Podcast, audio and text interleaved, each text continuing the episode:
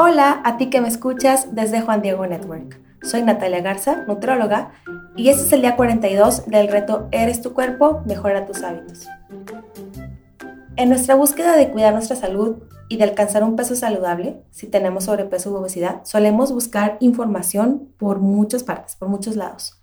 En los temas de salud y de nutrición podemos toparnos con muchos mitos. Hoy quiero platicarte sobre algunos mitos y darte un poquito de información. Uno de los mitos es que es mejor evitar los carbohidratos para el mantenimiento saludable del peso o para perder peso.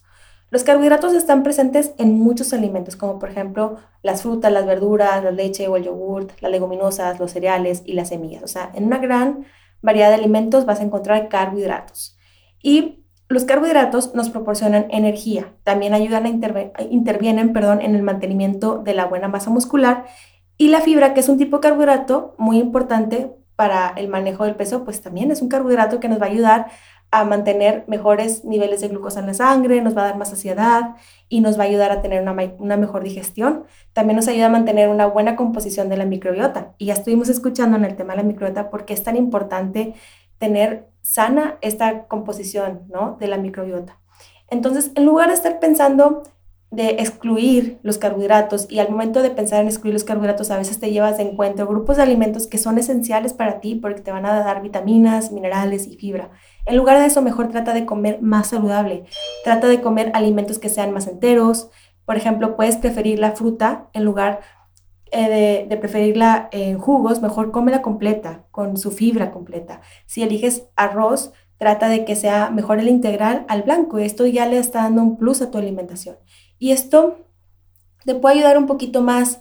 También pues lo que sí puedes hacer es evitar lo procesado y los carbohidratos que a lo mejor sí pueden ser un poquito más dañinos como los azúcares añadidos. Eso sí, ahí sí te conviene estarlos evitando.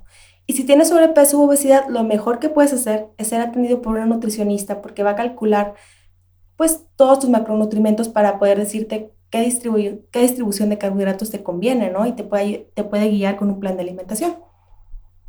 Otro mito que escuchamos muchas veces es que necesitamos de dietas detox o que es bueno hacer dietas detox.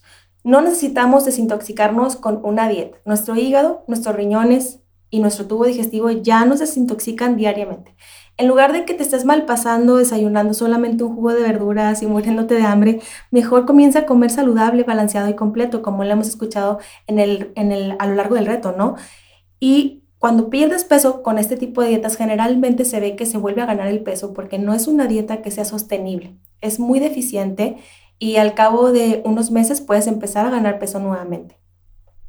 Otro mito es que debemos de evitar todo lo que contenga gluten.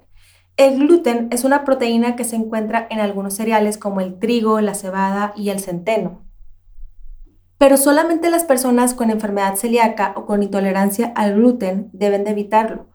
Si no es tu caso, si no es mi caso, no nos va a hacer daño el gluten. Por el contrario, no debemos evitarlo porque el trigo y los productos que contienen gluten tienen también vitaminas B que son esenciales para muchas funciones y también tienen fibra. Entonces, esto del gluten pues solamente es para ciertas personas con ciertas condiciones de salud. Otro mito es pensar que hay alimentos que queman grasa.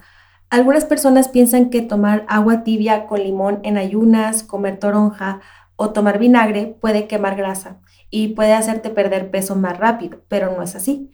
Ningún alimento te hace perder grasa o incrementar tu metabolismo a tal grado de perder peso. Algunas dietas que son muy restrictivas e incluyen ese tipo de actividades como de, tomar agua con limón o incluir el vinagre, hacen que pierdas peso, pero es por sus pocas calorías, ¿no? Entonces, como, como hemos escuchado, esto puede llegar a no ser sostenible y lo más probable es que al cabo de un tiempo termines ganando nuevamente el peso. Entonces, lo mejor es llevar una alimentación balanceada, completa, variada, como lo hemos escuchado a lo largo del reto.